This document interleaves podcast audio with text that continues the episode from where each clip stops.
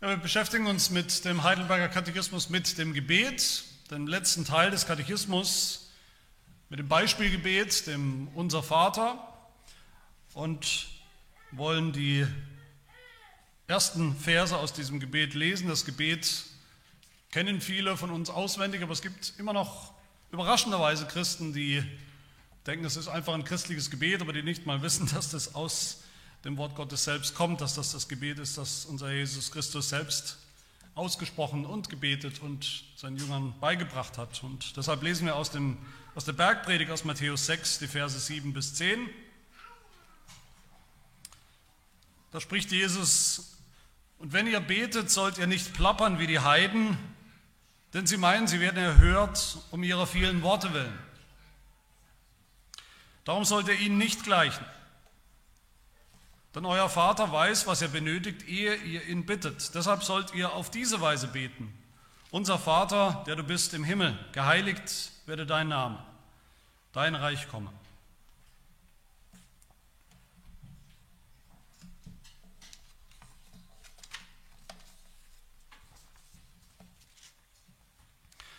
Dieses Gebet, mit dem wir uns beschäftigen, das unser Vater ist das Mustergebet, was Jesus seinen Jüngern der Gemeinde beigebracht hat, gegeben hat, als Antwort sozusagen, als sie ihn gebeten haben, lehre uns, wie man betet. Und das ist so bekannt, dieses Gebet, mit Abstand sicherlich das bekannteste Gebet der Christen, der Christenheit auf der ganzen Welt. Wir kennen es hoffentlich alle auswendig, uns längst in Fleisch und Blut übergegangen als ein Gebet. Aber gleichzeitig, ironischerweise muss man sagen, so sehr wir dieses Beispielgebet, dieses Mustergebet, dieses Gebet unseres Herrn Jesus Christus kennen, so weit entfernt sind wir in unseren eigenen Gebeten oft von diesem Gebet.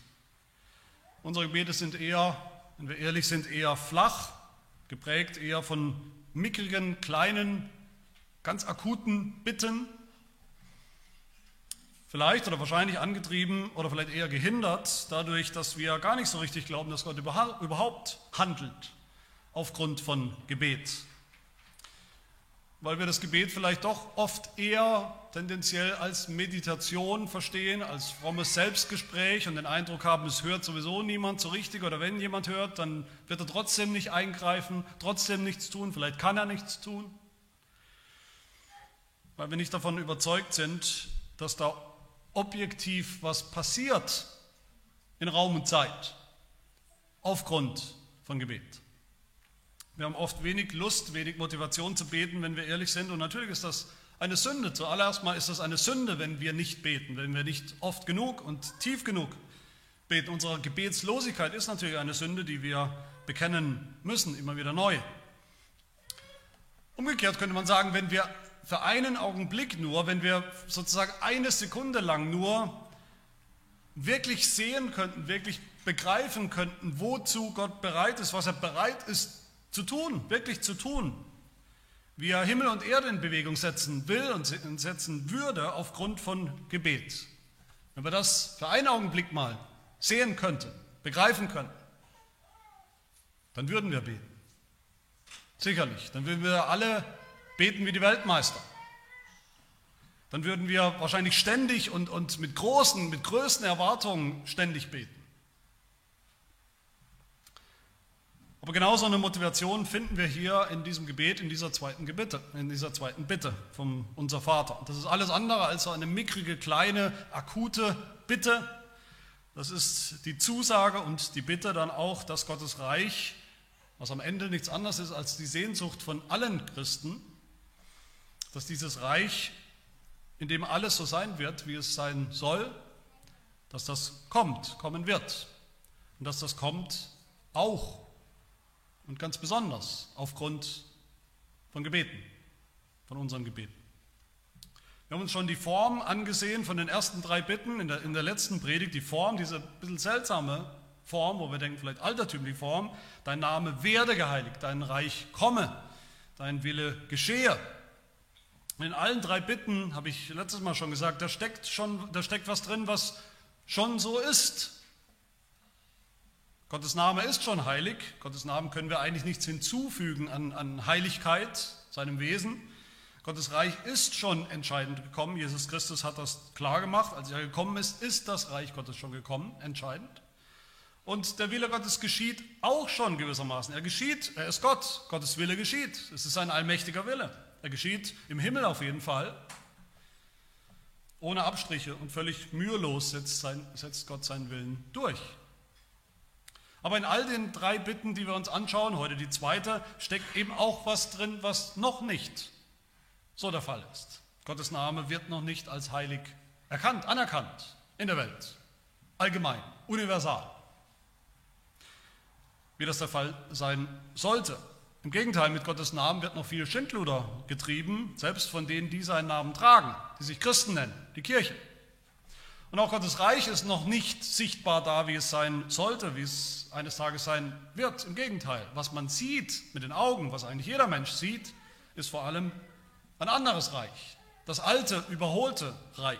Das Reich dieser Welt, in dem vieles schiefläuft, in dem vieles nicht so ist, wie es sein sollte in dem anscheinend der Teufel noch die Zügel in der Hand hat, in dem anscheinend gottlose Menschen regieren, gottlose Herrscher regieren. Und Gottes Wille, in der dritten Bitte, Gottes Wille geschieht, geschieht eben auch noch nicht jeden Tag, jede Sekunde, jeden Moment, jeden, jeden Augenblick auf der Erde, wie er passieren sollte. Aber meine Lieben, hier kommt jetzt diese, die Motivation, von der ich gesprochen habe, die Motivation zum Gebet. Haltet euch fest, der Weg zwischen diesen beiden Dingen, die ich gerade beschrieben habe, der Weg von A nach B, der Weg zwischen dem, was schon im Ansatz und entscheidend der Fall ist und wie es eines Tages sein wird, das Ziel.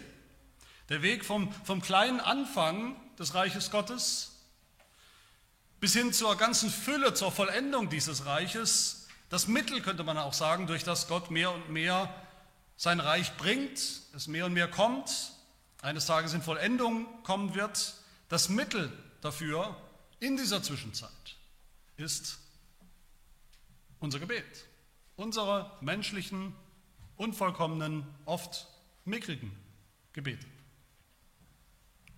Das ist nicht das einzige Mittel. Gottes Reich kommt auch da, wo das Evangelium gepredigt wird und Menschen glauben an dieses Evangelium. Aber selbst das, selbst die Predigt und andere Mittel, mit denen Gott sein Reich ausbreitet, sind ja nur denkbar im Rahmen des Gebets. Selbst die Predigt ist nur denkbar im Rahmen des Gebets. Gott lässt sein Reich kommen im Einklang mit unseren Gebeten. Und diese zweite Bitte, was wir da regelmäßig beten, beten sollten, das ist, diese Bitte ist so allumfassend und so grandios ein Gebet, wie es eigentlich globaler und universaler überhaupt nicht sein könnte. Eine Bitte, wie sie größer nicht sein könnte. Die, diese Bitte umfasst allen Raum, das ganze Universum und sie umfasst alle Zeit, die Vergangenheit, die Gegenwart und die Zukunft. Und um das zu begreifen, worum wir da eigentlich bitten in dieser Bitte, wollen wir uns anschauen, was ist eigentlich dieses Reich, dieses Reich Gottes. Inwiefern ist es schon da? Wo ist es? Und inwiefern ist es noch nicht da? Und sollen wir deshalb dafür beten? Mein erster Punkt, das Reich Gottes ist schon da. Es ist nicht ein rein zukünftiges Reich, wie man manchmal denkt, wie manche Christen denken. Ja, das ist halt für irgendwann. Wir erinnern uns schon im Alten Testament geht es immer wieder um ein Reich, das Gott ankündigt und verspricht. Das Evangelium hat, das Gott seinem Volk Israel angekündigt hat im Gesetz schon und durch die Propheten, durch die Schatten, durch die Bilder, die ganze Bildersprache des Alten Testaments hat Gott versprochen, dass, sie, dass ein Reich kommt, dass sie ein Reich bekommen werden. Ein Land bekommen werden, in dem Gott selbst herrschen wird als König, dass so sein Reich kommen wird. Dann sehen wir, wie sie, wie das Volk Gottes tatsächlich auch ein Land bekommen hat, ein Land äh, eingenommen hat, das Land Kanaan ein wunderbares Erlebnis und, und auch eine ganz wichtige Erfüllung von dieser Verheißung. Das Reich ist da auch eben schon gekommen. Und dann hat Israel einen echten König bekommen und sind zu einem echten Königreich geworden unter Gott und unter einem menschlichen König. So sagt Gott, dass sein Reich ein Königreich ist, über das der König David und dann seine Nachkommen eben herrschen wird für immer. Also gewissermaßen im Alten Testament schon. in der Geschichte Israels, in der Landeinnahme ist das Reich schon gekommen. Zumindest ein vorläufiges, irdisches Reich, eine irdische Heimat. Und gleichzeitig muss man sagen, wenn man, wenn man die Bibel liest und wenn man sieht, wie die Gläubigen im Alten Testament damit umgegangen sind, das verstanden haben, dass, dass selbst sie im Alten Testament schon gemerkt haben, nee, dieser, dieser Landstrich in Kanaan, dieses, diese, diese Region, dieses geografische Fleckchen, ist doch noch nicht wirklich all das, ist doch noch nicht wirklich endgültiges Zuhause. Nicht im vollen Sinn, nicht mal annähernd eigentlich das Reich Gottes, das Gott versprochen hat. Das Land, das Reich, in dem Milch und Honig fließen, in dem immer für immer Friede herrscht. Das heißt, die alttestamentlichen Gläubigen wussten auch schon, selbst sie wussten schon, dass das eigentliche Reich mehr ist, geistlich ist, viel voller und wunderbar, das Himmelreich. Deshalb ist es natürlich dann auch so radikal und anders, dass das Neue Testament beginnt mit Erfüllung. Es beginnt mit der Erfüllung dieser alte Hoffnung aus dem Alten Testament, diese alte Erwartung des Volkes Gottes, wird jetzt endlich erfüllt. Das war die Erwartung und so ist es gekommen. Im Neuen Testament äh, ist der Erste, der von diesem Reich redet, ist Johannes der Täufer. Der kommt, der predigt in der Wüste und seine Botschaft ist, tut Buße, denn das Reich der Himmel ist jetzt nahe herbeigekommen. Johannes hat das gewusst, er hat gewusst, die, jetzt ist die Zeit der Erfüllung. Johannes hat selbst gewusst, er selber steht auf der Schwelle, auf der Schwelle zu diesem Reich. Und plötzlich war es auch klar und, und raus und offensichtlich und offenbar, wie und wo und vor allem durch wen dieses Reich kommt. Es kommt durch Jesus Christus, es kommt durch den Messias, durch den fleischgewordenen Sohn Gottes, den Sohn des Zimmermanns in seiner Person, der Person des Messias. Und niemand, der damals gelebt hat, zur Zeit Jesu, konnte verpassen, dass wirklich etwas ganz radikal Neues angefangen hat, damals schon. Und da rede ich von allen Menschen. Die meisten Menschen zur Zeit Jesu haben auch nicht geglaubt, obwohl sie dabei waren, obwohl sie vieles gesehen haben, bis auf die kleine Gemeinde um ihn herum. Aber alle Menschen, sehen wir in den Evangelien, alle, egal ob gläubig oder nicht, alle haben gemerkt, dass da was passiert ist, dass da was anders war. Mit seinem Kommen hat sich was geändert dass da eine seltsame Autorität war in, in dem, was Jesus gesagt hat, in seiner Rede, in seinen Worten, äh, eine, eine Kraft, die man eigentlich nicht kannte. Jesus hat geheilt mit einem Wort, Jesus hat gesund gemacht, Jesus hat Tote auferweckt, Jesus hat Dämonen ausgetrieben.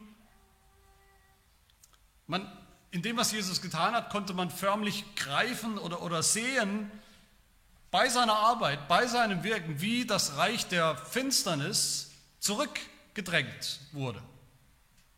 Zumindest punktuell. In ihm ist das Reich gekommen, das Reich der Himmel. Jesus stellt sich bei seiner ersten großen Rede, bei seiner Antrittsrede, als größter Prophet überhaupt, größer als Mose, stellt er sich auf einen Berg wie Mose und wie Mose wiederholt Jesus in dieser Rede, dieser Bergpredigt, auch diese Landverheißung, die Verheißung des Reiches. Und er sagt, glückselig sind die geistlich Armen, denn ihrer ist das Reich der Himmel. Glückselig sind, die verfolgt werden wegen ihres Glaubens, denn ihrer ist das Reich der Himmel. Es steht aus und es ist für sie. Es kommt für sie. Und später haben dann die Jünger gefragt, und Johannes hat Jesus gefragt in Lukas 7, bist du derjenige, bist du der Messias? Ist das Reich jetzt da? Hat es jetzt, hat es jetzt schon angefangen? Und was sagt Jesus zu ihnen? Er sagt, was seht ihr denn um euch herum? Geht hin und berichtet dem Johannes, was ihr gesehen und gehört habt. Blinde werden sehen, Lahme gehen, Aussätzige werden rein, Taube hören, Tote werden auferweckt, Armen wird das Evangelium verkündigt. Und Jesus hat gesagt, das ist offensichtlich, was hier passiert ist. Das sind alles Zeichen, Zeichen oder Beweise, die deutlich machen, was? Das Reich des Lichts ist da, angebrochen.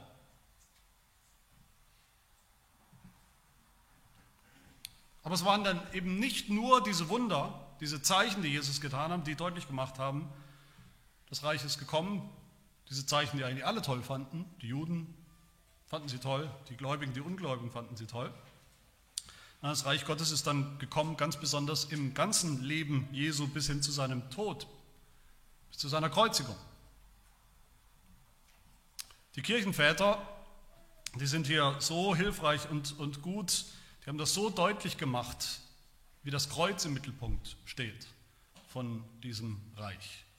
Im Barnabasbrief aus dem ersten Jahrhundert nach Christus, da heißt es, das Königreich, die Herrschaft Jesu beruht auf dem Holz des Kreuzes. Und Augustinus hat gesagt, der Herr hat sein Reich und seine Herrschaft aufgebaut am Kreuz. Am Kreuz hat er Könige besiegt. Das Kreuz ist das Siegeszeichen des neuen Herrschers. Das Kreuz steht im Mittelpunkt von diesem neuen Reich. Tertullian, ein anderer Kirchenvater, hat gesagt, der neue Herrscher herrscht vom Kreuze her, mit dem Kreuz auf der Schulter. Und genauso sehen wir es dann im Neuen Testament, so sehen wir es in den Evangelien. Jesus wird verspottet als König. Sie ziehen ihm ein Königsgewand auf, um ihn zu hänseln und verspotten. Sie setzen ihm eine Dornenkrone auf und sie kreuzigen ihn ausdrücklich als den, in Anführungsstrichen, König der Juden. Die Leute spotten und sagen, wenn du wirklich König bist, dann steig herab vom Kreuz und rette dich. Aber die Ironie dieser ganzen Geschichte ist oder zeigt, nein, Jesus ist nicht gekommen, um sich vor dem Kreuz zu retten, um sich selbst vor dem Kreuz zu retten. Er ist gekommen, um uns durch das Kreuz zu retten. Und so ist er der König dieses Reiches geworden.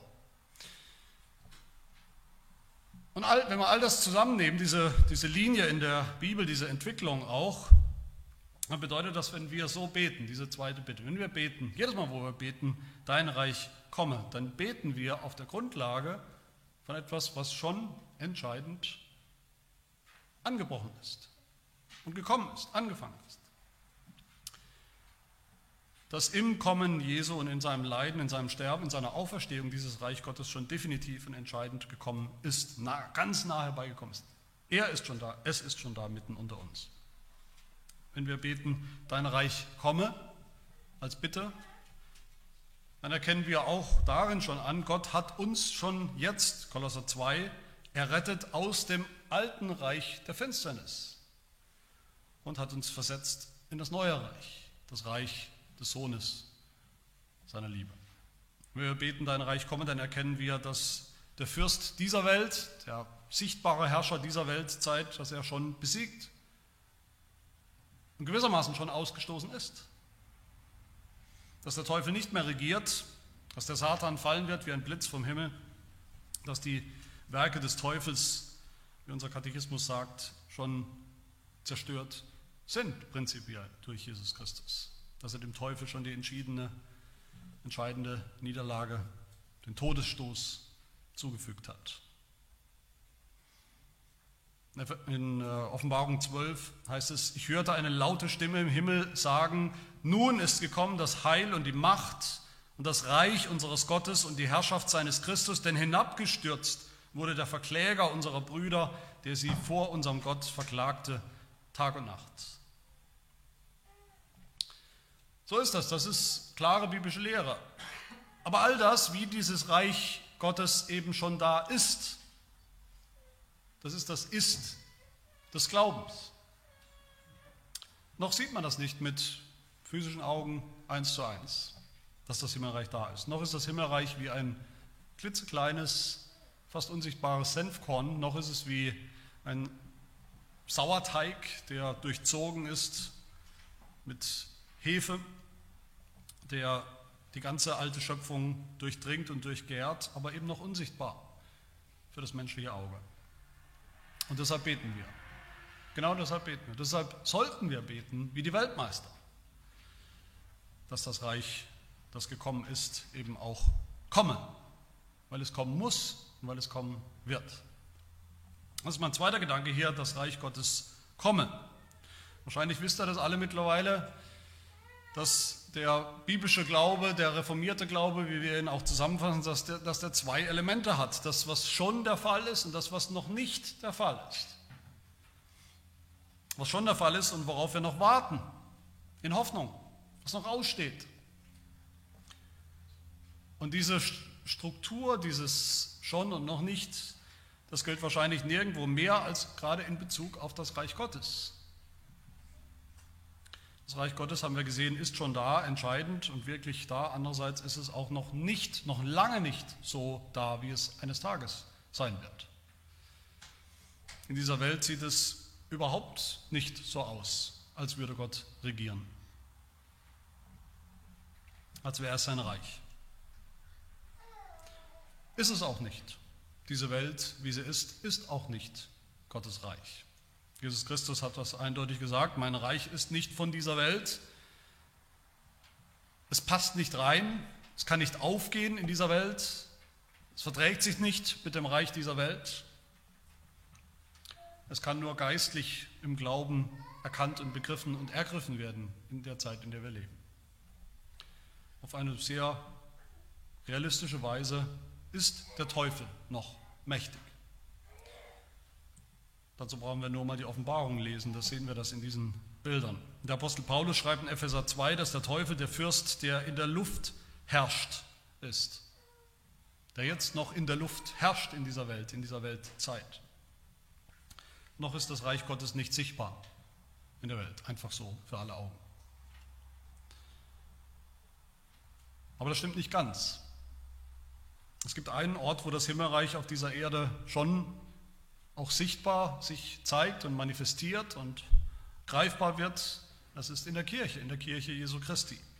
Das Himmelreich ist mehr oder ist größer auch als die Kirche, aber die Kirche ist eine sichtbare Form des Himmelreichs, wo es schon gekommen ist, wo es deutlich wird, dass es schon gekommen ist. Die Anfänge des Himmelreichs, eine Kolonie, eine Vorhut des Himmelreichs auf der Erde. Im Himmel, in der Kirche, das sehen und, und spüren wir und schmecken wir schon was vom Reich Gottes.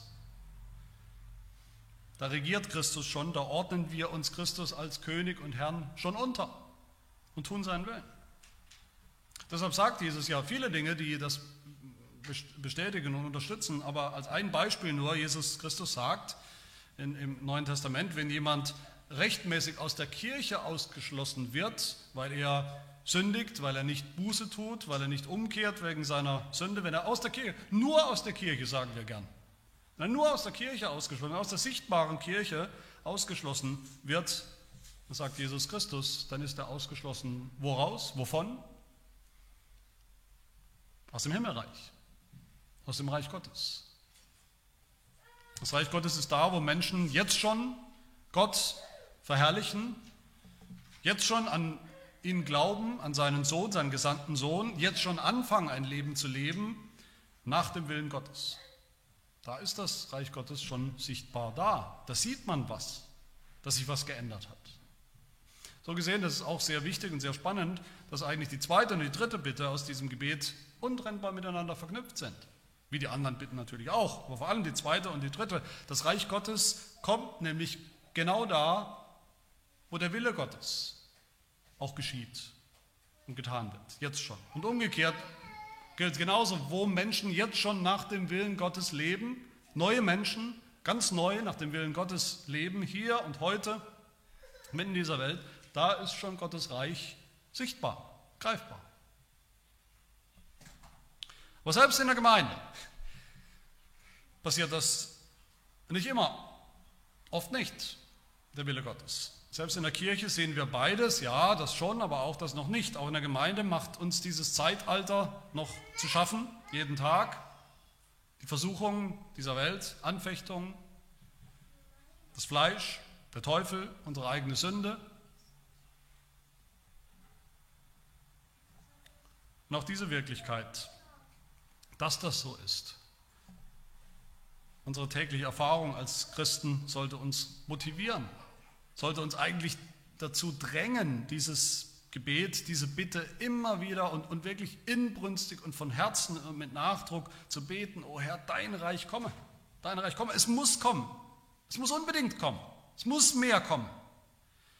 Lass es kommen, lass es heute ein bisschen mehr kommen als gestern, lass es anbrechen, sichtbar in meinem Leben, in unserem Leben. Man könnte sagen, diese Bitte, diese zweite Bitte, das ist wirklich das, das Seufzen die inbrünstige Bitte von allen wahren Gläubigen, die sich selbst kennen, die all diese Probleme sehen, die Probleme mit sich selbst, die, die eigenen Sünden und die eigenen Schwachheiten und die sehen, wie es in dieser Welt aussieht. Die manchmal vielleicht kurz davor sind zu, zu resignieren und alles hinzuwerfen, die ganze Nachfolge Jesu hinzuwerfen, weil sie so viel anderes sehen als Sieg und Durchbruch und, und Gelingen, wo es so anders aussieht als äh, in ihren Ehen oder in der Kindererziehung, bei der Arbeit, in ihrem ganzen Glaubensleben. Und wer so denkt, wer so, ich sag mal, gefrustet ist, echt gefrustet ist, genau der soll so beten. Dein Reich komme. Genau das meint der Katechismus, wenn er sagt, hier bitten wir in dieser Bitte, bitten wir zitiere, bitte regiere uns durch dein Wort und deinen Geist, dass wir dir je länger, je mehr gehorchen, erhalte und mehre deine Kirche. Das ist die Bitte, was sie bedeutet. Das Reich Gottes kommt und es kommt Stück für Stück, mehr und mehr, je länger, je mehr, da wo die Gemeinde, wo Christen auch je mehr und mehr Gott gehorchen. Wo sie sich leiten lassen von seinem Wort, leiten lassen von seinem Geist. Und das heißt natürlich, diese zweite Bitte ist auch und ganz zentral die Bitte um Heiligung. Dass Gott uns durch und durch heilige, wo wir jetzt noch eben in so vielen Aspekten unheilig sind. Herr, hilf, dass dein Reich kommt in allen Bereichen unseres Lebens. In unseren Familien, in der Gemeinde, in allen Kontexten, in denen wir leben. Hilf, dass wir zuallererst mitten in dieser Welt dein Reich suchen, dass wir trachten nach dem Himmelreich. Auch darum bitten wir. Dass man an uns erkennen kann, welchen König wir wirklich haben, welchem König wir heute schon dienen. Auch das finden wir in dieser Bitte. Aber dazu sollen wir dann auch die andere Seite beten, man könnte sagen die negative Seite. Der Heidelberger sagt, dass wir bitten, Herr, zerstöre die Werke des Teufels. Alles, was noch alt und ja, Teil des Alten gefallenen und überwundenen Reiches ist. Und alle Gewalt, die sich gegen dich erhebt und alle Machenschaften, die gegen dein heiliges Wort erdacht werden. Wir beten, zerstöre den Teufel ganz. Mach ihm ganz den Gar aus. Du hast ihn, Jesus Christus hat ihn gebunden durch sein Kreuz und besiegt, aber er ist noch nicht inaktiv und passiv und kein Feind mehr. Auch dafür beten wir in dieser Bitte. Und auch das übrigens geschieht nicht plötzlich, sondern auch das, auch diese negative Seite geschieht mehr und mehr, je länger, je mehr. Und diese beiden Aspekte, diese, diese positive Bitte auf der einen Seite, dass Gottes Reich mehr und mehr komme, und die negative, Reiche, äh, die negative Seite, dass das Reich des Teufels, das Reich dieser Welt mehr und mehr zugrunde geht, mehr und mehr abnimmt, vergeht und besiegt wird und ausgerottet wird. Diese beiden Seiten hängen natürlich zusammen, die hängen sogar voneinander ab. Wo das eine passiert, passiert auch das andere. Es geht gar nicht anders. Und das gilt auch für uns, wo wir, wo, wo wir als Gemeinde, als Christen Jesus Christus gehorchen, seinem Wort gehorchen, nach seinen Geboten leben, wo Menschen zum Glauben finden an Jesus Christus, so leben, wie Gott das will, da wird ganz automatisch das andere Reich, das Reich dieser Welt, zurückgedrängt und geschwächt. Man, man könnte sagen, diese beiden Reiche, die sind sogar umgekehrt proportional, voneinander abhängig. In dem Maß, wie das eine wächst und wie das eine zunimmt, nimmt das andere ab. Aber am Ende finden wir noch einen dritten Aspekt von diesem Reich, für das wir beten und beten sollen, nämlich dass das Reich dann eines Tages auch restlos kommt, kommen wird ist mein dritter Punkt. Der erste Punkt, das Reich ist schon gekommen, in der Vergangenheit, schon im Alten Testament, in, in Stufen gekommen, in Jesus Christus definitiv gekommen, aber das war noch lange nicht das Ende der Geschichte. Und dann der zweite Punkt, das Reich Gottes kommt jetzt Tag für Tag mehr und mehr. Das ist auch noch nicht das Ende der Geschichte, da steht noch vieles aus. Und das ist jetzt mein dritter Punkt, diese absolut sichere Zusage Gottes, dass sein Reich eines Tages noch kommen wird in Zukunft. Wenn wir beten, ein Reich kommen, dann beten wir natürlich sozusagen auch in die Zukunft hinein. Wir beten für, die, für etwas in der Zukunft. Wir beten, dass das, was noch nicht der Fall ist, was, was wir tagtäglich beklagen und schmerzlich spüren in unserem eigenen Leben und in der Welt, dass das kommt und, und, und Wirklichkeit wird. Wenn wir beten, dein Reich komme, dann beten wir, dass Gott allen seinen Feinden restlos den Chaos macht. Dass wir es mit ihnen nicht mehr zu tun haben eines Tages, dem Teufel und der Sünde und dem Tod. Dass das ausgelöscht wird. Wenn wir beten, dein Reich komme, dann beten wir, dass Gottes Wille eines Tages ganz geschieht. Nicht nur im Ansatz, hier und da, sondern ganz. Bei uns, dass wir ihn eines Tages tun werden, vollkommen, ganz und gar heilig, im Himmel, in der Herrlichkeit. Und auch in der Welt, dass diese alte Schöpfung erneuert wird, eine neue Schöpfung sein wird, in der Gerechtigkeit herrscht. Gottes Wille geschieht. Wenn wir beten, ein Reich kommen, dann beten wir, dass wir, die wir jetzt nur glauben, eines Tages mit eigenen Augen sehen werden, dieses Reich Gottes, in dem Gott selbst ist, in dem Gott selbst wohnt, in dem Gott selbst regiert und herrscht.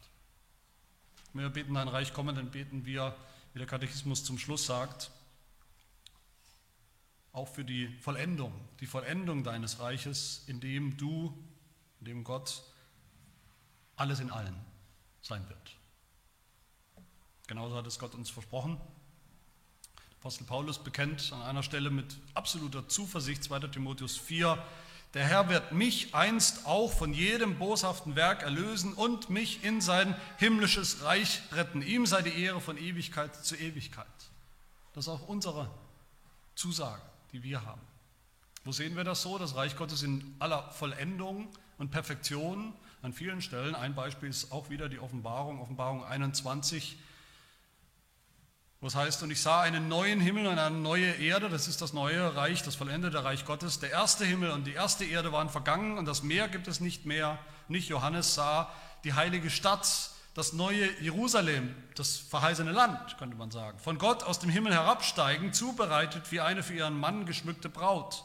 Und ich hörte eine laute Stimme aus dem Himmel sagen, siehe das Zelt Gottes bei den Menschen und er wird bei ihnen wohnen und sie werden seine Völker sein und Gott selbst wird bei ihnen sein, ihr Gott. Und Gott wird abwischen alle Tränen von ihren Augen, der Tod wird nicht mehr sein, weder Leid noch Geschrei noch Schmerz wird mehr sein, denn das Erste ist vergangen. Und der auf dem Thron saß, der König, sprach, siehe, ich mache alles neu. Und er brachte mich im Geist auf einen großen, hohen Berg und zeigte mir die große Stadt, das heilige Jerusalem, die von Gott aus dem Himmel herabkam, welche die Herrlichkeit Gottes hat. Meine Lieben, das ist das Kommen des Reiches, um das es geht, in seiner Vollendung als Ziel, wo Gott alles in allem sein wird. Diese allumfassende, wunderbare Verheißung und Zusage und die Wirklichkeit des Glaubens, die Herrlichkeit dieses Reiches. Und dieses Reich kommt. Aber was ich möchte, dass ihr alle mit nach Hause nehmt, dieses Reich kommt jeden Tag etwas mehr. Es wird kommen eines Tages in Vollendung durch unser Gebet. Was kann es für eine größere Motivation geben, zu beten? Dass Gott selbst es so gesagt und versprochen hat, der Herr Jesus so versprochen hat. Die Motivation, dass Gottes Reich schon da ist, gekommen ist. Die Motivation, dass Gott sein Reich voll und ganz bringen wird, weil er schon jetzt der König ist. So beschließen wir auch das Gebet, oder nicht? Ihr wisst das alle. Das Reich, um das es geht, kommt ja gleich zweimal vor im Unser Vater, in diesem Gebet. Einmal hier, die zweite Bitte, und einmal am Ende des Gebets als absolut wunderbare Motivation. Wie heißt es am Ende? Denn dein ist das Reich. Und Heidelberger sagt uns dann dazu in Frage 128, was das bedeutet. Damit schließe ich. Dein ist das Reich. Das bedeutet, dies alles erbitten wir darum von dir, weil du als unser allmächtiger König, der König des Reichs, uns alles Gute geben willst und kannst. Lasst uns das glauben und lasst uns deshalb, weil wir es glauben, auch so beten. Täglich beten. Mehr und mehr beten. Amen. Wir beten. Ja, unser Gott, unser Vater im Himmel, wir bitten dich, geheiligt werde dein Name bei uns, in unserem Leben, in der Gemeinde, in der Kirche, auf der ganzen Welt, schon jetzt und mehr und mehr, bis er eines Tages anerkannt wird von allen Kreaturen, von der ganzen erneuerten Schöpfung als der Name, der allein heilig ist, der Name, der es allein wert ist, angebetet zu werden. Dein Reich komme, bitten wir, wie es schon gekommen ist, in Samenform und entscheiden in deinem Sohn Jesus Christus. So möge es kommen, jeden Tag etwas mehr. Das ist unser Seufzen, unsere Hoffnung, das, was wir dringend brauchen in unserem Leben und in deiner Kirche.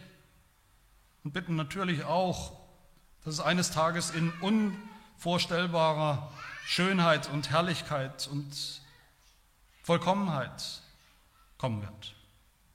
Ja, das bitten wir im Glauben, glaubensvoll, weil du es so versprochen hast. Und weil dein Sohn selbst uns so beten gelehrt hat.